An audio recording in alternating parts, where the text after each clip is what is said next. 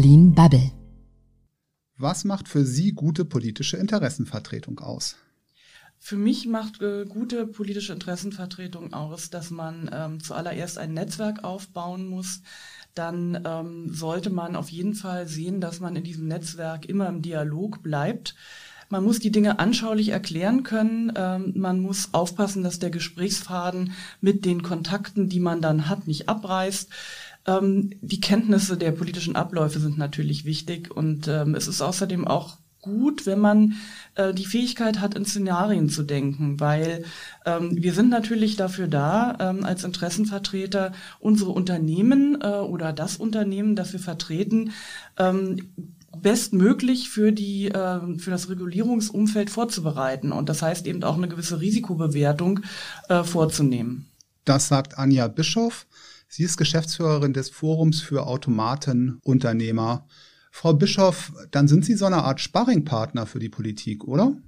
Ich würde mich fast eher noch als Sparringspartner für die Unternehmen bezeichnen, aber dann natürlich auch für die Politiker und Behörden, ähm, weil äh, in der Regel das ist nur auch ein ganz spezieller Bereich, den ich hier vertrete, also ein kleiner Ausschnitt der Wirtschaft sozusagen, natürlich Politiker auch sehr breit aufgestellt sind. Ähm, und äh, die Ministerien, die sich ähm, mit unseren Themen befassen, mit dem Thema eben äh, legales Glücksspiel, die haben natürlich auch entsprechende äh, Referate, wo Experten sitzen, aber im gegenseitigen Austausch ist das natürlich immer gut, wenn wir Dinge auch erklären können. Und auch bei Politikern ist es so, dass häufig nicht unbedingt ähm, so eine tiefe Vorkenntnis äh, zu diesem Thema äh, vorhanden ist. Es geht dann aber auch darum, beide Seiten zusammenzubringen. Ne? Also auf der einen Seite ihre Mitglieder, die Unternehmer, gegenüber denen sie ja auch eine Übersetzungsfunktion haben, denen müssen sie auch die politischen Entscheidungen erklären und den Politikern und Politikerinnen ähm, müssen sie erklären,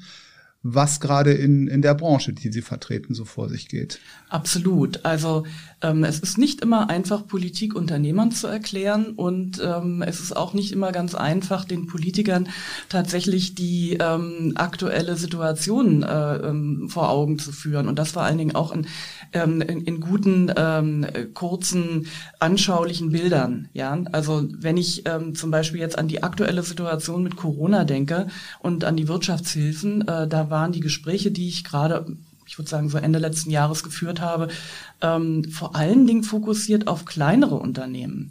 Und ähm, das mit den äh, November- und Dezemberhilfen ähm, da fing das so an, äh, dass sich herausstellte, ähm, dass viele nicht wussten, dass wir auch sehr äh, große mittelständische äh, Familienunternehmen haben mit vielen Filialen, mit also ähm, eben auch dann entsprechenden Umsätzen.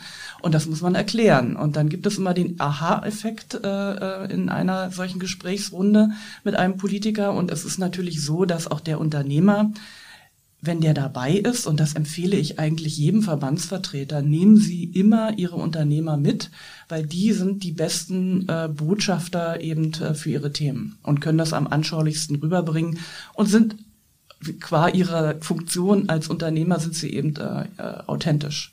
Das ist doch wunderbar. Haben wir doch schon ein äh, Takeaway fürs Thema politische Interessenvertretung. Sie vertreten das Forum der Automatenunternehmer. Was verbirgt sich dann hinter dem Verband? Ja, hinter dem Verband verbirgt sich ähm, die ganze Breite des gewerblichen Automatenspiels. Das heißt, ähm, einerseits ähm, die Aufsteller von äh, Geldspielgeräten in der Gastronomie, das kennt man auch aus der Kneipe, da hängt dann ein Gerät und auch noch ein zweites. Ähm, das ist gesetzlich alles genau reguliert, äh, wie viele Geräte auch in so einer in einem Restaurant hängen dürfen. Und äh, andererseits äh, vertreten wir auch die Spielhallenbetreiber. Ähm, in Berlin äh, sieht man davon nicht so viele, ähm, aber wenn man jetzt so durchs ganze Bundesgebiet fährt, ähm, sieht man immer wieder ähm, bestimmte Marken und ähm, die man kennt. Ähm, und äh, da ist einerseits äh, beispielsweise Admiralspielhallen, hat der eine vielleicht schon mal gehört, oder auch Merkur-Spielhallen, aber es gibt auch äh, große Familienunternehmen, äh, Spiel-In, Spielkiste, äh, ganz verschiedene ähm, äh, Unternehmer und unterschiedlicher Größe und die sind alle bei uns vertreten. Wir haben über 100 Mitglieder, was also bedeutet, dass wir über 100 Unternehmen bei uns als Mitglieder haben, die wiederum mehrere, in der Regel zwei bis dreistellige äh, oder sogar vierstellige Standorte in Deutschland haben. Wie sieht denn die Struktur innerhalb des Verbandes aus? Und hat ja jeder Verband auch Gremien und Arbeitskreise. Äh, Sie haben ein Präsidium, mit dem Sie zusammenarbeiten dürfen, zusammenarbeiten müssen.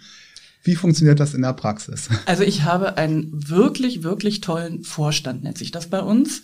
Und äh, ich muss sagen, als ich äh, vor mehr als anderthalb Jahren, ich glaube, ja, zwei Jahre ist es her, die ersten Gespräche geführt habe ähm, für ähm, diesen äh, Job als Geschäftsführerin des Forums, ähm, war ich äh, sofort begeistert, weil das einfach unglaublich ähm, patente, ähm, selbstreflektierende, äh, freundliche Unternehmer sind, äh, die für ihr in der Regel schon in der zweiten Generation für ihr Unternehmen und ihre Mitarbeiter stehen. Und äh, das ist ein Gremium momentan aus äh, acht äh, Vorständen. Und ähm, wir haben ähm, die Regel, uns einmal im Monat äh, auszutauschen. Das ist durch Corona aufgelöst worden. Da haben wir uns teilweise ähm, einmal die Woche, sogar zweimal die Woche getroffen.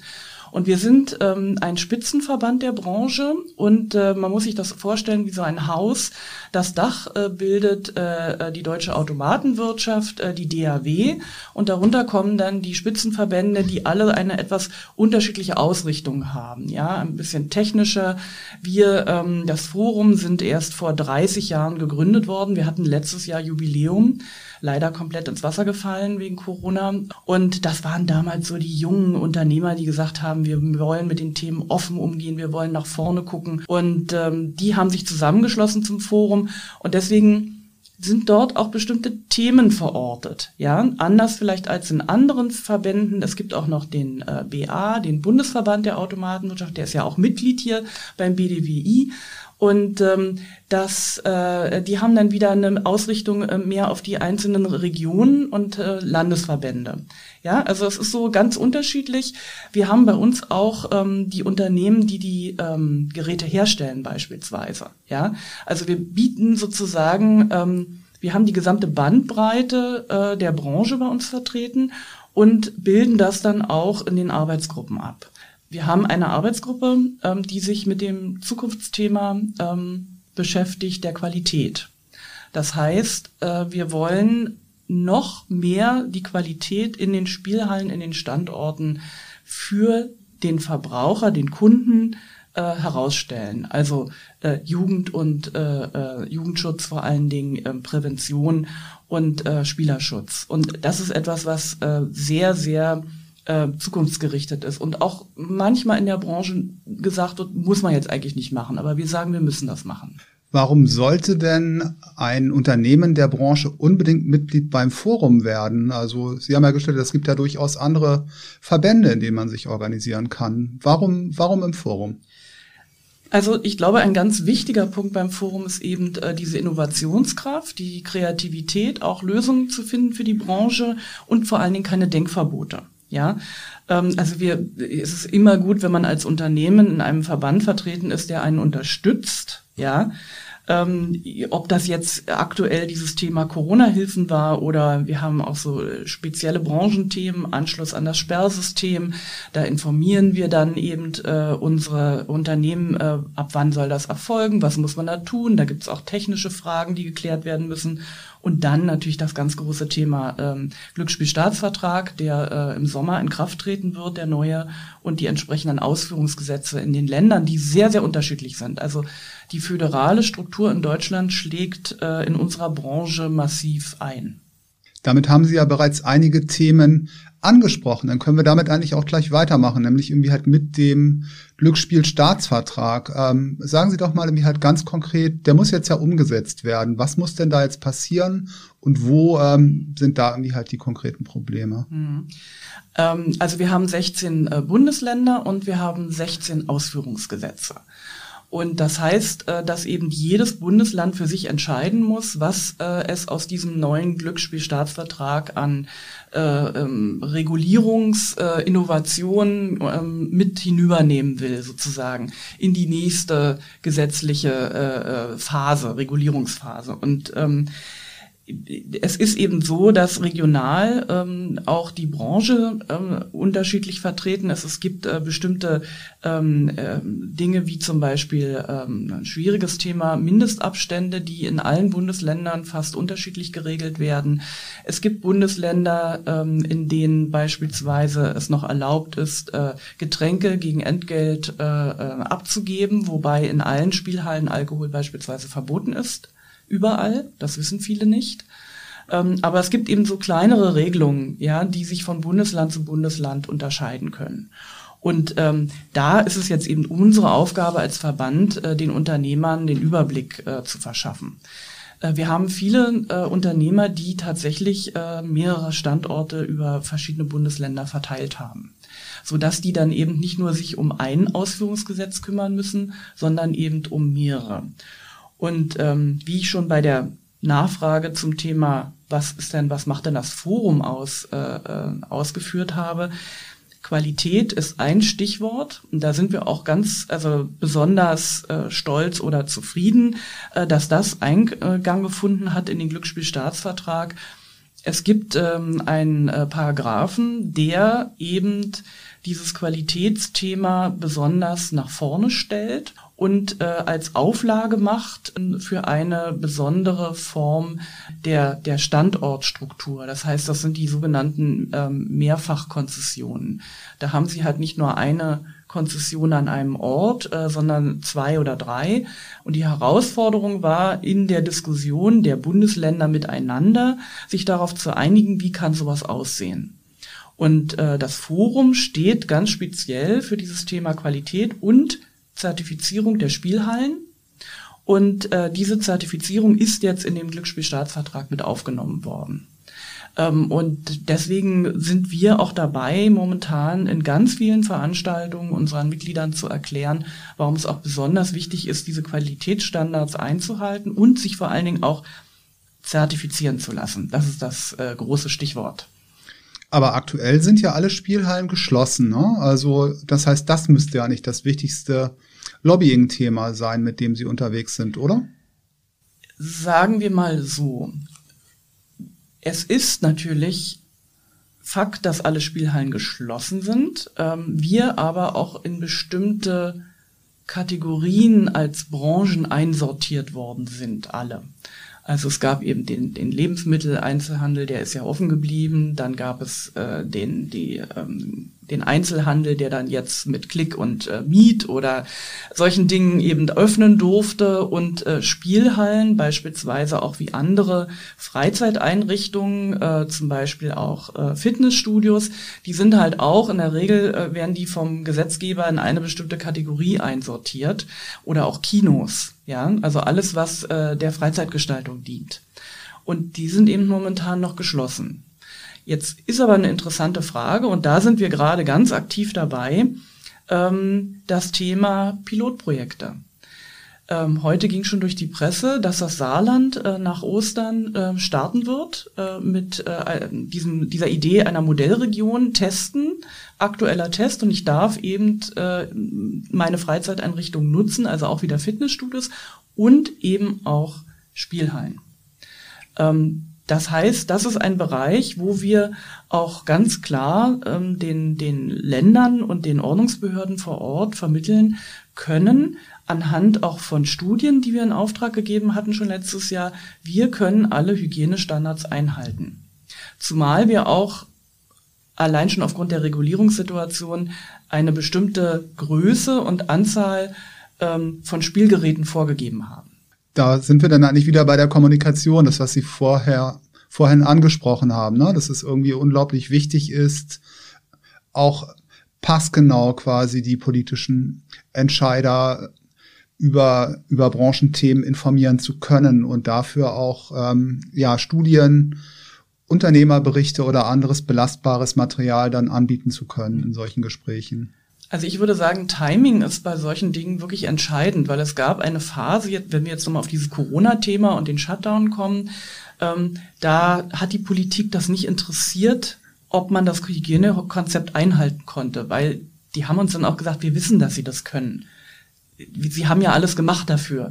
Aber das ist jetzt gerade nicht der Punkt, sondern äh, der, der Lockdown ist deswegen äh, ähm, äh, ein, weil damit eben die Leute sich nicht äh, draußen bewegen und ständig von A nach B nach C gehen. Ja, so das war so. Äh, da musste man dann auch als Unternehmensvertreter äh, sagen, okay.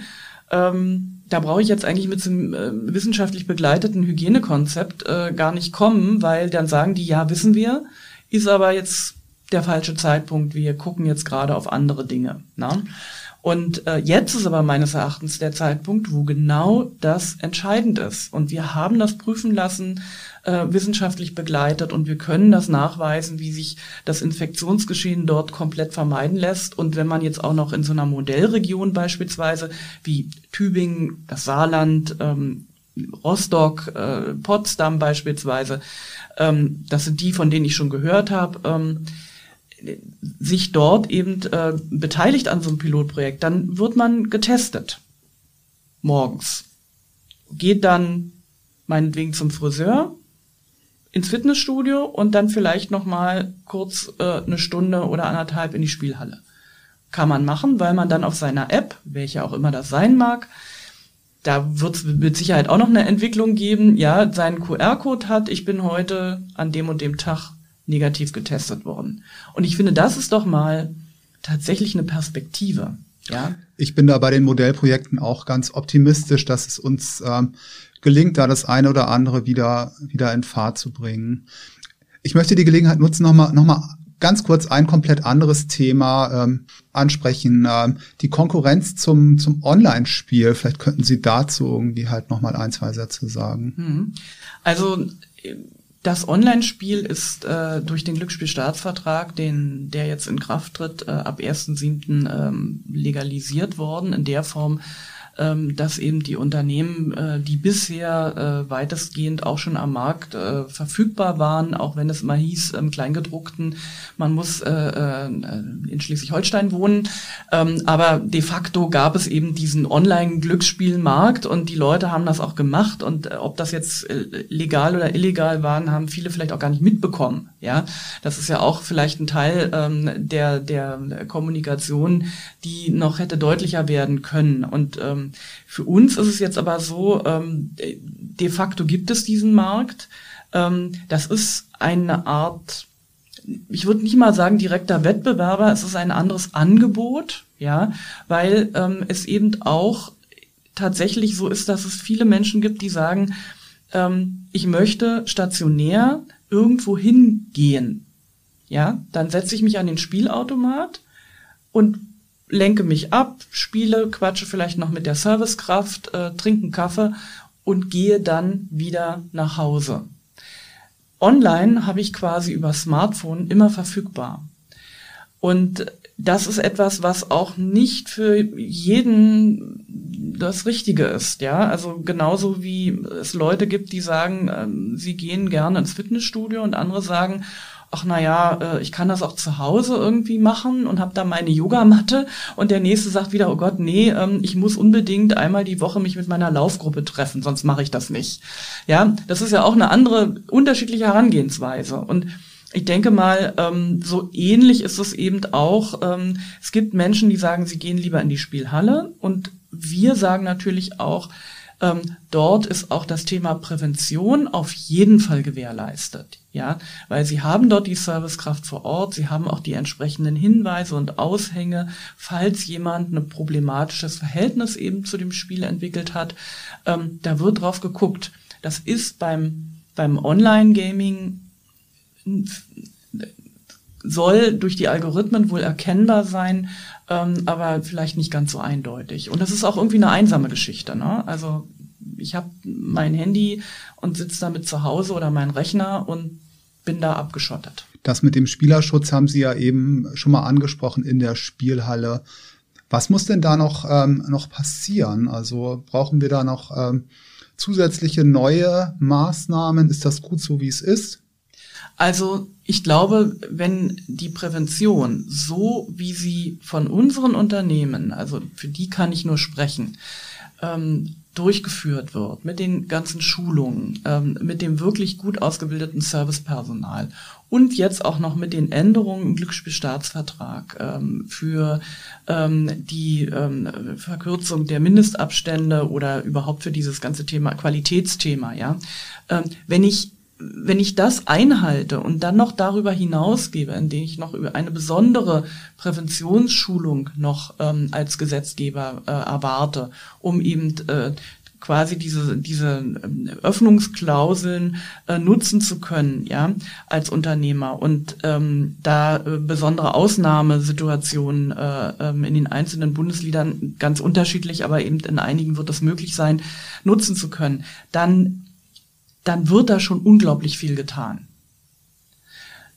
Und es ist eben so, die Servicekräfte wissen, wenn da jemand äh, häufiger kommt äh, in eine Spielhalle und das ist eine, ein, ein schwieriges Verhalten, was sich abzeichnet, ähm, dann wird da auch ein Gespräch geführt und äh, wird, dann gehen die direkt äh, äh auf den Gast zu und sprechen ihn an oder drücken ihm auch einfach mal äh, einen Flyer in die Hand lassen Sie uns noch mal ein bisschen über politische Interessenvertretung plaudern. Lobbying unter, unter Corona-Bedingungen. Das war nun ja doch irgendwie halt auch eine ganz neue Erfahrung für Sie und das Forum im letzten Jahr, oder? Also das war eine neue Erfahrung, aber ich glaube, dass gerade das Forum das extrem gut gemeistert hat. Das liegt auch daran, weil wir ein, relativ, ähm, mich ausgenommen, relativ junges Team sind. Ähm, wir haben sofort, als klar war, dass wir keine ähm, physischen Treffen mehr miteinander äh, durchführen können, also keine Gremiensitzungen mehr, haben wir sofort uns ähm, um einen Online-Anbieter gekümmert. Ähm, ich gestehe, dass wir bei Zoom hängen geblieben sind. Ich will jetzt auch gar nicht äh, unbedingt für einen Anbieter Werbung machen. Wir haben bloß festgestellt, dass das einfach für alle unglaublich gut handelbar war. Und ich glaube, mittlerweile hat auch noch ähm, wirklich, also der fast der, ich sag mal, der letzte Unternehmer, der vielleicht auch nicht so technikaffin ist, gelernt, selbst mit seinem Handy sich dort äh, einzuwählen. Und ähm, wir machen viele Informationsveranstaltungen. Ich würde sagen, fast jede Woche ähm, für unsere Mitglieder ähm, zu bestimmten Gesetzesänderungen eben äh, oder auch zu ganz praktischen Dingen. Ähm, wir hatten jetzt gerade erst eine zum Thema ähm, Änderung der Vorschriften äh, bei Unfallprävention und Überfallprävention. Ja, das äh, ist, äh, klingt erstmal äh, nach einem äh, vielleicht auch, gerade weil es so ein Versicherungsthema ist, etwas langweiligen Thema, aber wir haben dann die Experten eingeladen ähm, und die haben das äh, in dieser Zoom-Konferenz äh, mit den Teilnehmern erläutert.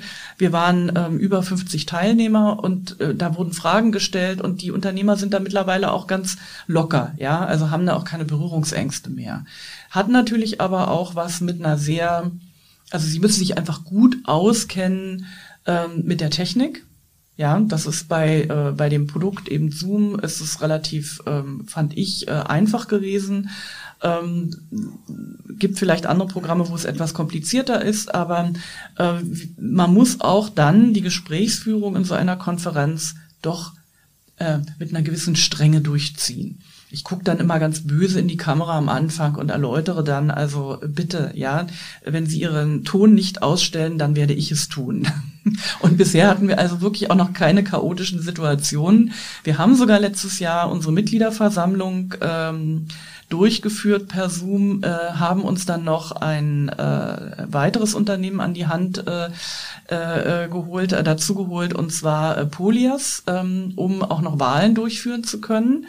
Polias hat unter anderem auch äh, den CDU-Parteitag letztes Jahr äh, begleitet und das war wirklich ähm, hochprofessionell, diese Wahlen durchzuführen, ähm, den Dialog wie auf einer richtigen Mitgliederversammlung und das hat super geklappt, muss ich sagen. Wichtig ist bei diesen Online-Formaten die Zeit. Also ähm, alles, was über zwei Stunden ist, wird schwierig. Manchmal, wenn es drei Stunden sind, okay. Ähm, aber ähm, ganze Tage zu füllen, finde ich immer noch problematisch. Ich merke es auch an mir selbst, wenn ich in Konferenzen reingehe, mehrere Slots über einen halben Tag oder vielleicht länger, man schaltet dann geistig immer so ein bisschen raus. Wie sieht es denn auf der anderen Seite aus, äh, der Dialog mit Politikerinnen und Politikern? Da muss ich sagen, habe ich wirklich gute Erfahrungen gemacht. Ähm, ich bin ja nur noch nicht so lange in der Branche, kenne zwar im Bereich Wirtschaft den ein oder anderen Vertreter äh, schon aus meinen vorherigen Tätigkeiten, aber gerade ähm, dann auch in, in anderen Themenfeldern. Wir haben Termine gemacht. Irgendwann war klar, geht nicht anders. Reisen auch schwierig. Und ähm, mit Behörden und auch mit Politikern äh, aus verschiedensten Bundesländern habe ich äh, Zoom-Konferenzen oder Webex oder was auch immer da so notwendig ist. Und das war eigentlich äh, immer sehr äh, befriedigend, muss ich sagen. Ja, also für beide Seiten. Man hat sich ausgetauscht, man hat sich gesehen. Ähm, ich habe die in der Regel zum ersten Mal getroffen, äh, die Vertreter. Und das war aber nochmal anders, als nur zu telefonieren. Ja, und äh, wenn man da ganz offen und natürlich und locker äh, mit umgeht und ich, ja, ich zeige auch manchmal eine Präsentation, versuche das aber auch zu vermeiden, damit man wirklich immer so diese Ansicht hat, diese direkte, ähm, dann, dann fand ich das eigentlich nicht schlecht. Und das klappt auch, wenn es darum geht, noch äh, Unternehmerinnen und Unternehmer mit ins Spiel zu bringen, Absolut. also die mit reinzuholen in so eine Geschichte? Absolut, das klappt hervorragend. Also wir haben das dann zu dritt oder zu viert gemacht. Wir hatten das auch manchmal, dass dann ähm, der Ansprechpartner für das Thema, der Berichterstatter oder Berichterstatterin, dann gesagt hat, ach, ich nehme jetzt noch äh, hier meine Kollegen mit dazu, weil die bei mir im Ausschuss sitzen und sich auch für das Thema interessieren. Und dann hatte man eine kleine Konferenz äh, digital eben mit sechs Vertretern, ja, zwei Unternehmer, ein Verbandsvertreter, drei Politiker. Und das hat hervorragend geklappt. Und öffentliche Veranstaltungen, also vielleicht mal ganz kurz für alle, die nicht in der Berliner Blase unterwegs sind, das ist natürlich ein wichtiger Teil des Miteinanders hier in, in also Berlin, dass es eigentlich regelmäßig politische Veranstaltungen zu allen möglichen Themen gibt, auf, auf denen man sich auf denen man sich nicht, sich nicht nur trifft, sondern auch austauscht und, und streitet. Wie sind da Ihre Erfahrungen aus dem letzten Jahr? Das ist natürlich ein schwieriges Thema. Ich hatte ja am Anfang gesagt, also wichtig ist ein äh, Netzwerk aufzubauen ähm, aus Ansprechpartnern äh, für sein Thema, das man da vertritt. Und ähm, da können sie eben nicht mehr auf das äh, äh, Zufallsprinzip hoffen. Sie gehen also nicht mehr auf eine Veranstaltung, die einen bestimmten äh, Themenausschnitt beleuchtet und können darauf hoffen, dass sie auch noch andere Vertreter oder ja Menschen, die an ihrem Thema interessiert sind, dass sie die, denen dort begegnen das Netzwerk auszubauen, muss dann halt ganz systematisch geplant werden. Und wenn Sie jetzt ganz konkret an einem Gesetzentwurf äh, arbeiten, dann geht das, weil sie wissen, wer dann ihre Ansprechpartner sind im Land, äh, ähm, auf politischer Ebene, auf Behördenebene. Wenn es aber um sozusagen so dieses ähm, so so allgemeinere Themen gibt oder auch ähm, äh, dass sie vielleicht in eine bestimmte Richtung einen Dialog führen wollen und das erstmal so aufbauen wollen das Netzwerk in, für diese Richtung dann müssen sie das auch planen. Und das ist schade. Also mir fehlt da auch, das merke ich, ähm, so der kreative Input. Man trifft ja auf solchen Veranstaltungen häufig auch Menschen, die haben manchmal auch nichts mit einem zu tun, also mit dem, mit dem äh, beruflichen Umfeld, in dem man sich sonst bewegt. Und gerade das kann ja sehr ähm, äh, interessant sein auch und anregend, ja. Und das fällt natürlich komplett weg. Sie sind in ihrer Blase. Genau, da stimme ich Ihnen ausdrücklich zu. Aber vielleicht Blase, also Teil dieser Blase sind ja auch die anderen Verbände, die eigentlich in derselben Branche unterwegs sind. Wie hat sich denn da irgendwie halt die Zusammenarbeit mit diesen Verbänden im letzten Jahr entwickelt? Also die Verbände unserer Branche die würde ich jetzt auch mal zu, zu meiner engen Blase zählen. Das hat natürlich gut funktioniert, ja. Also wir, wir telefonieren, wir sind halt in Zoom-Konferenzen und das war, glaube ich, sogar ein bisschen einfacher, als immer gleich äh, Termine zu vereinbaren, wo man sich dann wirklich äh, physisch trifft.